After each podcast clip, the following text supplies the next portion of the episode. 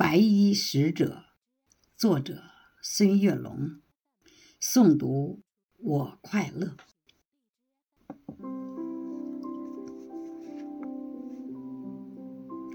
你提着一盏红色的明灯，不辞辛劳奔走在医疗房间，娴熟的动作和安心的微笑，保护着病人健康出院。你提着一盏红色的明灯，在自然灾害突发的第一时间。白色团队一定会及时出现，初步诊断，调好病床，精心照看。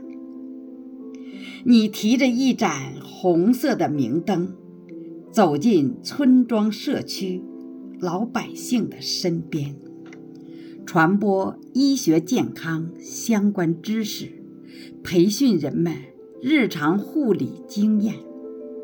你提着一盏红色的明灯，出现在人们最危急的时段。